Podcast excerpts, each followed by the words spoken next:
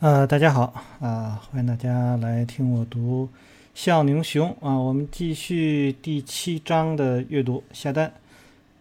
呃，当你选好一两只和适合去卖空的股票后呢，就得知道啊怎么去下单了。如果某只股票向下突破的价格是二十四块八毛七分五，那么就要在二十四块八毛七分五价位下呢一个止损买单，也就是在二十四块三毛七分五的价格下一个限价卖单。那么委托交易的数量就是啊你想交易的股数。这个呢是比做多呢相比呢啊又有一个不同点。买入的时候呢，对于呃成交活跃的股票啊，止损单和限价单之间呢，只要零点二五元的这个差价就行了。但是在卖空的时候呢，那这个差价至少到零点五元。如果呢该股呢交易不活跃，那么这个价差呢还要扩大。为什么呢？那么在纽交所和美国交易所呢有一个陈旧的规则，叫做报升原则。该原则呢规定，卖空的价格必须高于最新的成交价。那我认为呢，这一原则呢是一九二九年股灾的产物，十分的荒谬且缺乏逻辑。为了阻止所谓的熊市袭击，没什么头脑的交易所想用啊这个办法呢，阻止卖空者们引起的股价暴跌。从交易的角度来说呢，这是对牛市的一个巨大的偏袒啊！你能想象，如果他们告诉你，你只能在股价下跌时才能买入股票吗？啊，这是绝对不合理的。我相信早有一天呢，报升原则呢会被取消。正是由于报升原则的存在，你才要给自己留一条后路，而且呢价差加大。那我这里面说一些题外的啦，就是这个价差。那在做外汇的时候呢，就会是这样。实际上前面读书我也提到过啊，那那就是。呃，很多呢做那个在在国外去做外汇的啊，一般的那个点差啊，有的时候一点五个点。那当时我也说了，一点五点和这样和两个点没什么区别啊。呃，有两个点的，有三个点的。那呃，印象呢，这个十十几年前吧，啊，那个时候中国在国内如果是在银行去做的话，那点差好像是十五个点。那那个巨大点差对于很多人来讲根本就没有办法接受，所以呢，就很多人去国外去做交易。所以那个时候，其实包括到现在来讲呢，也是一样，呃，依然有很多那种黑平台啊什么之类的啊。左右好多黑平台，他们很多都是，呃，比如说我，呃，有两个客户啊，一个客户都我一个做多了，一个做空了啊，那么。这个时候，他就会在内部先成交，内部成交之后，那多余的呢就，呃，递到场外去了啊，就递到这个真正的去做交易，而那另外两个就是直直接给你做对冲了。这样的话，他们就可以就是，呃，你所找的那个就是经纪商啊，他就能把这钱就赚了啊，等等等，还有好多呢，可能。呃，这个平台可能根本就不把单子递出去，因为他们知道大部分的交易者都是亏损的，所以他完全就在他那个里面，就是你实际上你就是用了真钱去做了一个啊模拟的交易啊，因为大部分都是会亏损，所以最后他们还是能够啊赚很多钱的啊。这个我们不多说了，就是反正如做外汇的来讲呢，大家还是要小心一些啊。好，那与这个买入一样，你的委托单应该是撤销前有效的。那么在柜台交易中呢，你一定要依靠经纪人，因为你不可能亲自下止损单。但是柜台交易一个好处就是没有报升原则的限制。因此呢，如果你发现某只股票跌破二十五元，而二十四块八毛七分五是你应该进行卖空操作的价位，那么只要它的报价达到二十四块八毛七分五，你就可以让经纪人立刻啊给你成交，这就是一个优势。啊，永远不迟。呃，截止到目前呢，我们都在讨论向下突破附近的卖空。那么，如果一只股票的价格已经跌了不少了，那么你还来得及啊对它进行这个卖空吗？答案是肯定的。呃，在股票的头部附近进行卖空是最理想的，因为那就是利润是很大的。那但是大家记住，那些大熊股在股价到达这个低点，又到底之前呢，会越来越熊，越来越弱。那么在股价下降到第四阶段，对它进行啊卖空是交易员的好策略，因为呢这时呢下跌通常是非常的猛烈的啊，但是这个策略只适合那些在下降的移动平均线下方震荡，然后再次向下突破的股票，那我们在图当中呢，就是下面一个七杠二十四这张图当中啊，那可以看到它的 A 点呢是一个什么样的位置？啊？首先呢是它距离头部比较远了，头部是在四十二块钱，然后跌破了三十周均线，呃，然后就从四十二块钱一直跌到了二十二块钱，然后一个反弹到二十四、二十五块钱，然后震荡了一段时间啊，形成了一个支撑。呃，我们可以看到这里面有几个点啊。第一个点呢是它的相对强度是在零线以下，说明它比市场还是要弱的。那么第二呢是，呃，看起来它有一个反弹是有一个放量的，然后呢，呃，没有跟随，因为后面也没有价格突破三十周均线啊，三十并且三十周均线还是向下的。那这个表示呢，这个。上面的压力是很大的啊，所以呢，我们看到的高点呢，实际上在逐步降低，然后最后呢，跌破了那个支撑的位置，啊，形成了一个 A 点。这张图非常的好，实际上我们需要把这张图反过来去想啊，反过来想，比如说啊，我们做的呃，像欧奈尔做的那个啊杯柄啊，就是类似这样的位置，呃，马克米勒维尼的 VCP 啊，也是这样的位置。啊，我们可以看到这样的位置实际上是真的是非常非常不错的一些位置。那当然了，那些呃条件里面，它比如还有呢，比如创新高，这里面它没有讲啊，这就是呃是不是历史的新低？那这个不管啊，这我们只是看到在这样的一个阶段。所以通常遇到这样的股票的话，我们也会把它呃视作是一种再派发的情况啊。好，那这种。啊，卖空类型的与第二阶段的股票追加买入是一个道理，就像你啊追加买入的人啊，大多数是交易员一样，在股价下跌继续卖空的人，大多数也是交易员或者非常激进的市场玩家。因为当股票再次跌破移动均线时，价格下跌的非常快。那么这张图当中，我们可以看五十跌到二十二，然后震荡整理，反正跟刚才我说的一样，就是书上是这么样写的了。呃，那么。这个股票呢是这个板块啊，也是一个比较弱势的板块。他说，如果像温纳贝格这样的曾经被机构啊追捧的啊股票啊，那么说更好了。一旦这一些机构转变的时候，那这种恐慌性的下跌就必然是一个长期的下跌。尽管呢股票价格下跌的很快啊，仍然是考虑潜在的下跌幅度。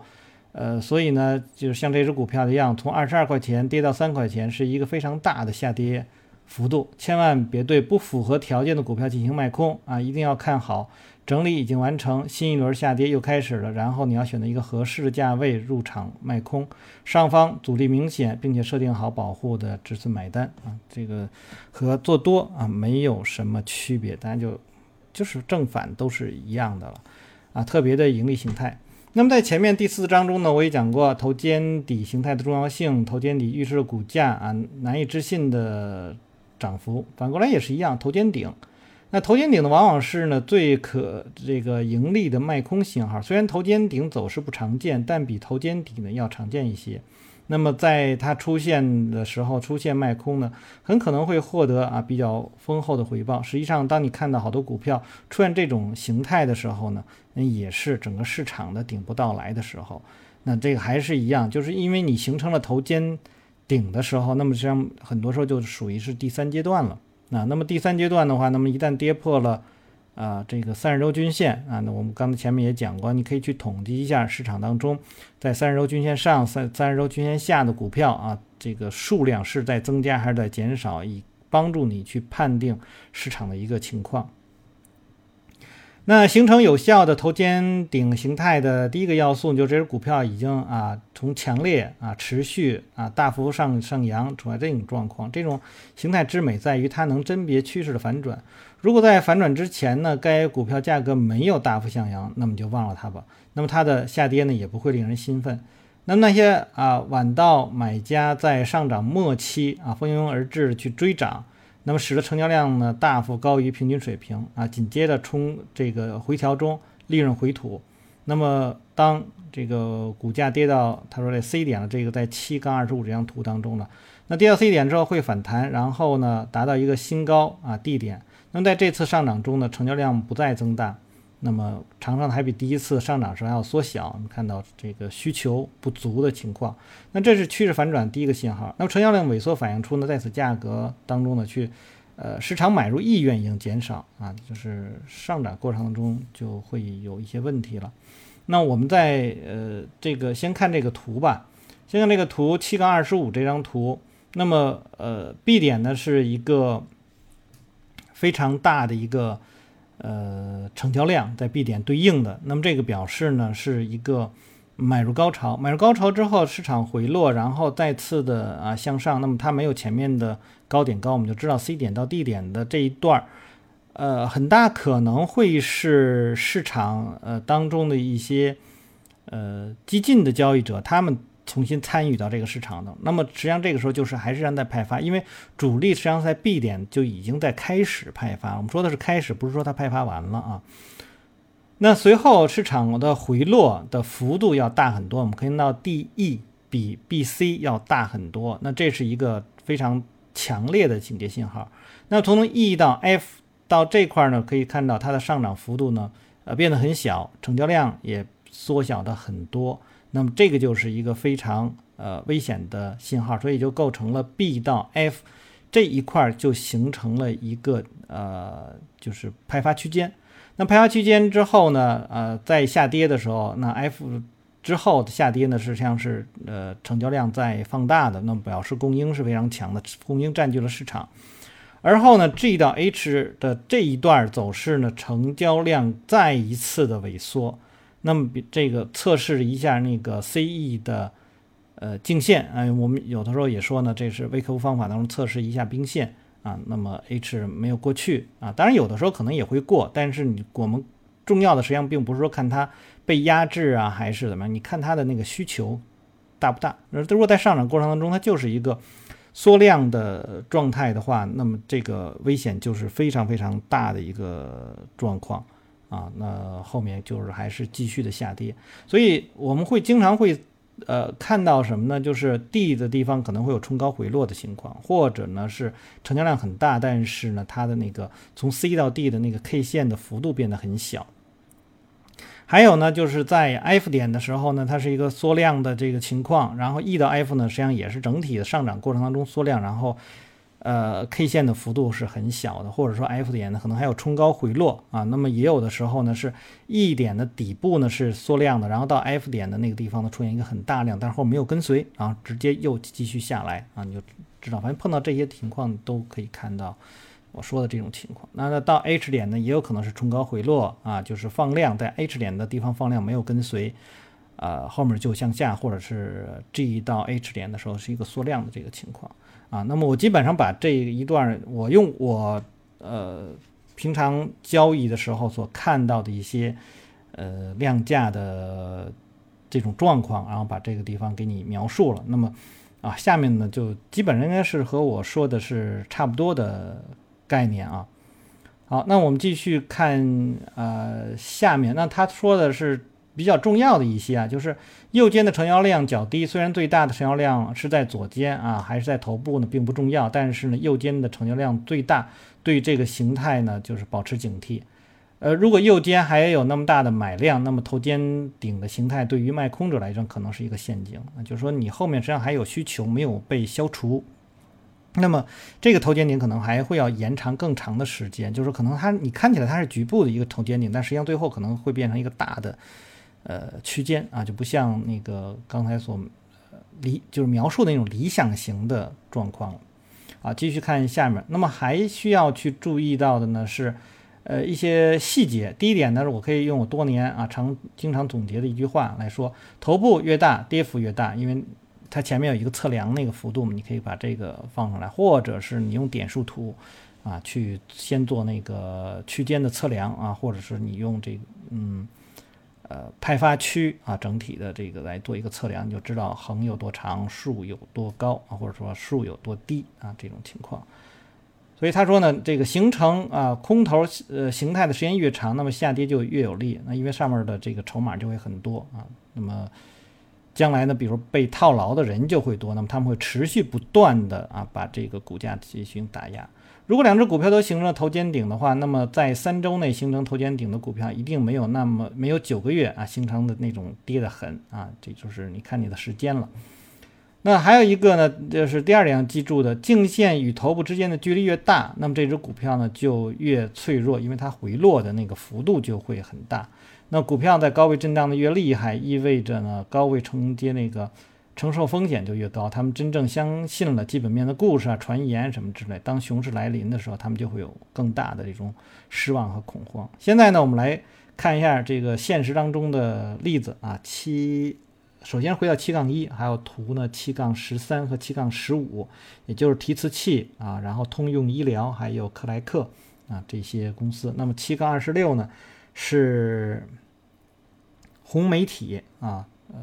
公司的股票啊，是另外一个空头形态。右肩的成交量呢是很小啊，所属板块呢也是一个弱势板块。在红媒体的价格。这个大跌之前呢，那它曾多次啊跌破颈线，然后又反弹回来，呃，但是即使这样呢，你也没有理由去啊放弃卖空它，因为呢，这个均线一直是下降的，那股价呢也没有啊明显的高于均线，那后面呢，他说我也会教给你啊这种止损应该怎么设，呃，以及怎么样去锁定利润。那么一旦这个红媒体积累好下跌动能，它就会成为一个理想的做空的啊卖空的对象。它从三十一块八毛七分五的颈线一路下跌啊，就跌到了五块钱。还有这个图七二七啊，法拉赫公司股票啊，七二年形成头肩顶，然后呢，呃三十三元跌破颈线，一年之后呢就到了十块钱。然后七杠二八，DB 公司。也是啊，形成了头肩顶，然后是八六年，就是在最大牛市当中，这只股呢用了九个月的时间去形成了这个头肩顶，跌破二十四块钱，然后在三个月里面跌了百分之五十五。最后呢，如果你发现很多的股票都出现这种走势的时候，那么这个市场就是一个走熊的信号。很简单呢，此时你的思维呢就应该由多转空了。那么还有一个就是你要看大盘的走势，那大盘走势是在处在一个什么样的状况？啊，通常这个时候可能要么是滞涨了，要不然就可能是一个回落了。有的时候呢，可能还会就是在一个次低位啊，或者说它形成右肩的这个情况啊，也也都会有这种情况。呃，个股来说呢，就是适合啊，你适合去做那些。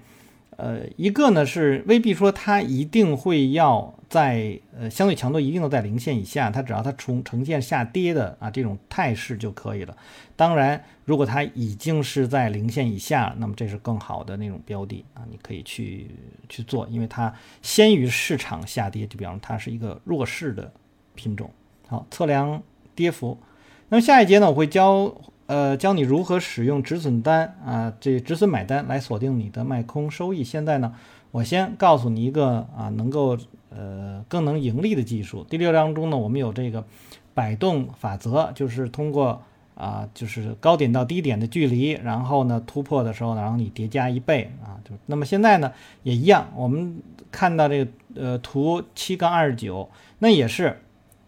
你可以去测量一个低点到高点的距离。然后呢，这个突破颈线啊，实际上就是一个头肩顶的颈线到高到它的头的那个距离。那么这个距离在突破后向下去投射啊，比如说呃 A 点到 B 点，那它的这个这个这个点呢，一共是二十块钱。那么所以呢，跌破了 A 点以后呢，你就向下继续啊去找一个二十块钱。所以四十呃颈线是四四十块钱，那么高点呢是。是六十块钱，那这就是二十块钱的呃幅度，也就是它的这个差。然后呢，用四十再减去这个二十，就是它的这个目标啊，就是二十块钱。图七杠三十是休斯工具公的这只股票，那么它八一年呢是年末跌到了三十块钱这样一个低点，那么它之后反弹的高点呢是四十五块钱，所以它们之间的差呢是十五块钱。那这样的话，你再用三十呢？去减去这个十五，就是说你它的目标位就是十五块钱，所以最后呢几个月以后，这只股票呢就下跌到了十五块钱，就是 C 点十四块三毛七分五啊，就是你可以先预测到的这样的一个位置。图七杠三十一呢，又是一个梅俄蒙特的公司，那么它的这个震荡呢十分的剧烈，那这第一次下跌呢到三十一块钱啊，然后涨到了五十九块五，那么这个之间呢大概就差了三十块钱了。所以这样的话呢，你拿五十九块五减去三十一啊，就等于二十八块五啊。那么二这个三十一块钱呢，再减去二十八块五呢，这个位置就是到了两块五啊。那但当然最这这个有点夸张了。那么最后呢，到达了六块钱。那这个之前我呃，实际上在做点数图的预测的时候呢，也是看到这样的情况啊，就是我们在做点数图的时候，你如果看到一个派发区，那经常会你尤其是一点图还好一些了，如果你有的时候你用三点图的话啊，有可能会到负值，那个在股票当中这是肯定不可能的，所以你在那个过程当中你要去先去找一些阶段啊，先从阶段开始。就是一步一步来。那么我们有时候会看到，呃，有的人会拿这个点数图直接告诉你，啊，你看到未来到那个目标位，但是最终能不能到那个目标位，实际上不知道啊。你千千万别直接上来先说，哎，我拿一个呃，比如派发区整体的整个的派发区来去得到它的一个目标位。你通常是它这个整个派发区当中会有一个阶段一个阶段的，然后你用这个阶段，先用这个阶段去看这个点。这个低点或者目标位在什么地方？然后呢，这个先从小阶段开始，然后逐步逐步的放到大阶段，然后你会看到有不同的呃目标位。那么这这些目标位，你要再看价格到达那个目标位以后，它的一个具体的反应啊，又又会是一个什么样？然后再去做决定。那么作者在前面实际上对高点的那个位置上也都提到过，就是目标位啊，不是说它一定会到达。而是说呢，呃，我们的一个盈利盈利预期是在那个地方。这样的话，我会根据我的呃止损来去设定，呃，就是来看我的盈亏比是不是合适啊。好，那他说呢，他说这一方法呢。呃，对于预测市场整体的波动也是有效的。七杠三十二啊，显示这种方法预测八一年到八二年的熊市的底部。A 点呢是道指八九四点，八一年的时候呢涨到了幺零三一点，就是 B 点，然后之间呢差了一百三十七个点。那么在八一年的晚些时候呢就跌破了，然后我们去计算，计算得出了七百五十七点啊，最后低点。然后呢最终啊，这个道指呢在八二年的八月呢是跌到了七百七十点。因此呢，当呃股市下跌，呃你卖空时呢，那么呃摆荡法则呢是一个很好的工具。那么因为你有一个目标位，那所以呢你可以将到了目标位的时候，你可以用一半的这个仓位获利了结，另外一半呢去做跟踪止损，然后把这整个的啊保护起来。那接下来我们来看呢，是用止损买单保护空头仓位。那现在呢，你已经很清楚接下来我要讲什么了啊？只要回忆一下我们在第三章讲的这个止损买单的概念，你就知道卖空情况下的止损买单是什么样的。那你可以把呢第六章有关止损卖单的方法呢调个个儿，你就知道该怎么做。那我举一个理论上的例子和一些真实的例子来保证啊，你能够。呃，掌握我要说的是什么？首先呢，止损买单呢，可以保证你呢在卖空时呢心平气和，千万不要低估了头脑冷静的重要性。当市场的走势使你紧张的时候，你的情绪会一次又一次的破坏你对图形的分析理解能力。其次呢，止损买单呢可以确保市场没有按你预期下跌的时候，你的损失呢是很小的。最后呢，当你的股票开始出现暴跌的时候，进入第四阶段的下跌的一种深入，你会，它会保证啊，你的盈利呢随之增加。在进一步讨论之前，你必须保证，呃，绝不在没有保护性止损买单的情况下去做空，就是不管你做多还是做做空啊，只要是嗯没有止损，你都不要去进场啊。那说和做多一样了，下单前呢要计算这个止损的。买点啊，应设在何处？那么在这个过程中，你非常重要的一点就是在理想卖空位置不远处啊，找出止损买点呢，并设下保护性止损单。这一操作呢，完全啊博到了这个卖空啊损失会无限大的陈词滥调。那么实际上前面都讲过了，就是我们知道啊，就是你使用止损未必说你能够成功，但是所有的成功的交易者他们都有止损。啊，就是这样。那么你就看你向哪一方面去做了。就是你不使用止损，你一定是没有办法成为成功的交易者的。那你当然你说你使用止损，那么还要看你的交易方法，然后你的管理啊等等等等啊都要去看，并不是说你有止损就一定会怎么怎么，就是一定会好。那我经常会看到一些人说，你看我这个没有止损，我就生扛。啊，是吧？扛了，然后最后我也这个这回本了。你看你们老使用止损，总是在损失啊，什么之类，都经常会看到有人说这样的话。那实际上呢，那样的人他也没有成功啊，因为他只是刚刚回本，但是他并不知道呢。很多人就虽然他总是在啊止损，但是呢每一次损失非常小。那一旦这个遇到盈利大的这个股票，然后他就能够一次的盈利可能就。超过前面可能十几次的收益啊，十十十几次的亏损，这都有可能。好，我们来看呢，呃，下面说，如果你选择股票满足其他啊所有条件，但它的止损买点比卖空点高百分之三十到四十，那么选别的股票卖空吧。啊，同样道理呢，如果有两只股票，它看上去差不多啊，都都都行，但是一只呢是比这个。呃，卖空价高百分之十，那么另外一个呢，这是高百分之二十，那么就选择小的。实际上这个和呃我们去看那个 VCP 那个是道理也是差不多，就是为什么他要就是呃这个马克米雷会使用 VCP 呢？VCP 就是我们如果说是做多的来说呢，它的每一次回调都很小，所以你的止损可以贴的比较近，因为呢它代表是供应匮乏的一种呃极致。就是几次供应都没有下来，然后慢慢慢供应就没了，是吧？出现这种情况，那同样啊，做空的时候呢，就是需求啊，这个几次的需求啊都增加需求也是这个这个不行，然后逐步逐步的需求越来越弱，越来越弱。那在这个过程当中呢，那么它的幅度也会变得越小，那么说明多头没有力量，所以空头一旦是开始发力，那么它就会啊快速的下跌。好，当你卖空了某只股票，而且设定了保护性止损买单之后呢，呃，很重要的一点就是要知道接下来几周啊如何逐步降低止损来锁定这个收益啊。我们来看这个过程啊。当你啊设定保护性这个止损买单的时候啊，前一个反弹的高点和三十周均线是你应该关注的两个重要指标。当你设定最初的止损买单的时候，要关呃多关注啊前一个反弹高点，而不是用太在意三十周均线。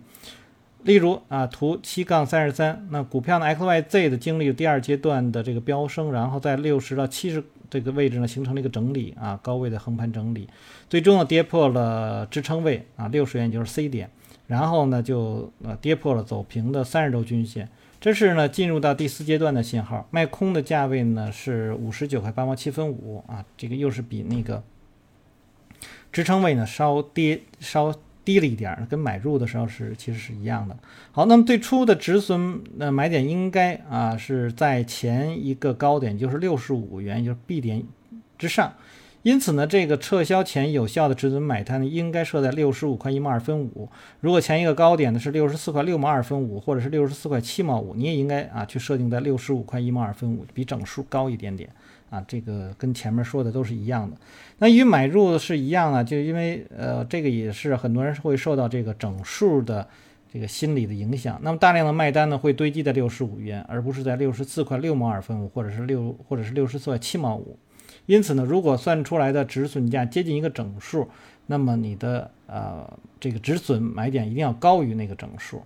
那么下一步就就是放松了，等待市场自身的变化。那如果小概率发生，那市场呢，嗯，这个并未下跌而是反弹了，那么你的止损单呢会让你的损失最小化，那你以后还能把这些点、这些这个这个点的这个亏损呢补回来，更有可能呢是股价下跌，你开始呢有这个盈利的积累。下面呢告诉你如何在股价下跌的过程当中锁定卖空利润，只要你卖空的股票啊始终是低于下降的三十周均线，那么就你就不用管它，你就让它去震荡，该怎么着怎么着，是吧？你不用想着去在什么抄底啊什么之类都不要去想。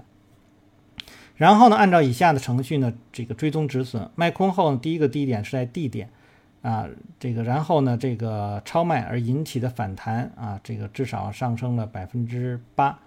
呃，这样就可以降低止损的这个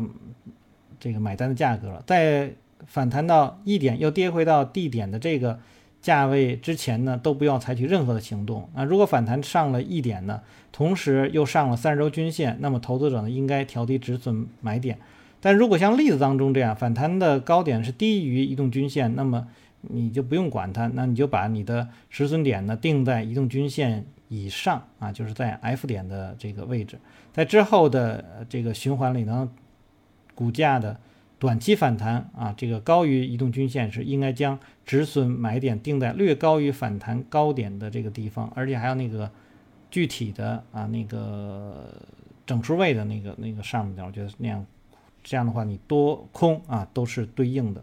接下来呢，呃，像我们通常在第四阶段看到那样，那么它一下就跌到了 G 点，然后又快速反弹到了 H 点，然后再次下跌。当股价略高于均线的时候，不必太担心啊，因为在市场下跌的时候，这个均线啊，它不是说它一定不会被突破的啊。那么只要当它高于均线时呢，你才会去注意它。反弹结束，股价又开始朝之前的低点下跌的时候，那么这个时候呢，止损买点应该调低到。略高于前提反弹高点 H 点附近的这个整数位的水平，那么所谓整数位还是比整数位要高一点啊。那么在接下来几个月内，止损点依然啊去调低到 J 啊 K 啊 L M 等点，最终的股价呢到了二十五块一毛二分五的时候啊买入股票。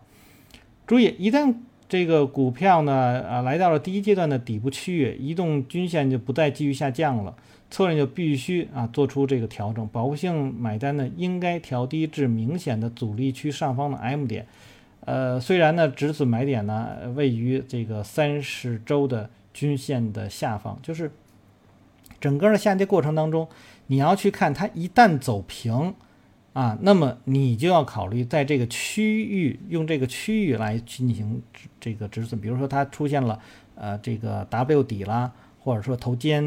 底了，那出现这种底部形态的时候，那你要迅速的去止损，而不是说在这个这个高位啊，就就是在三十周均线以上，您那个就比较晚了。好，下面来看一个现实当中的例子，就是七杠三十四啊，布莱尔公司七二年就形成了一个头肩顶的这个状况，然后跌破了 A 的颈线。然后卖空价格呢，十九块八毛七分五，最初的止损呢设定在 B 点的这个水平上，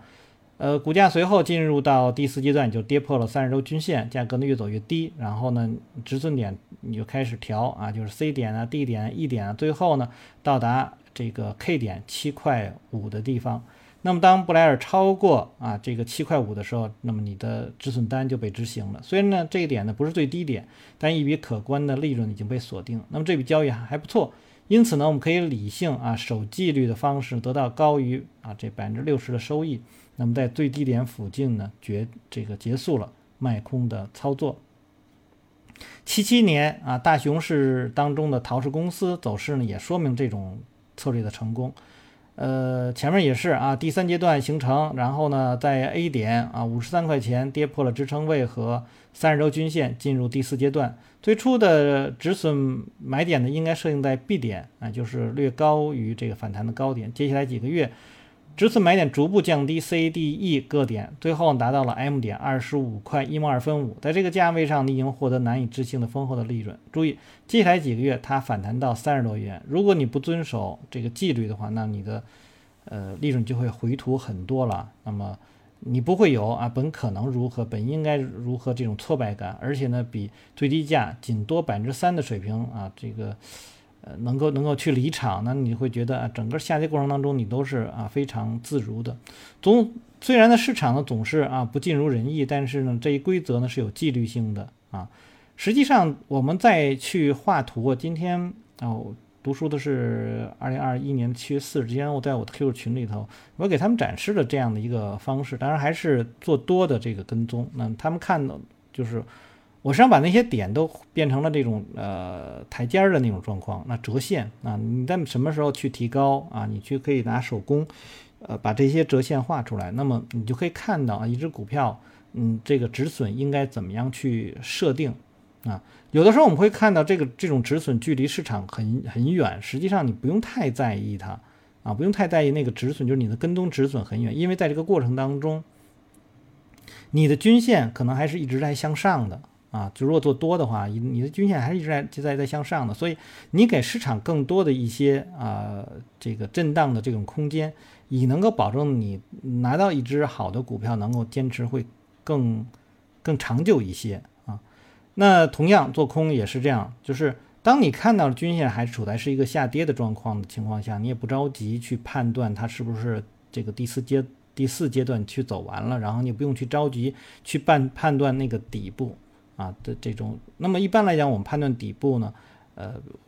我觉得大家也可以去使用一下这个微客服方法，就是当到达底部的时候，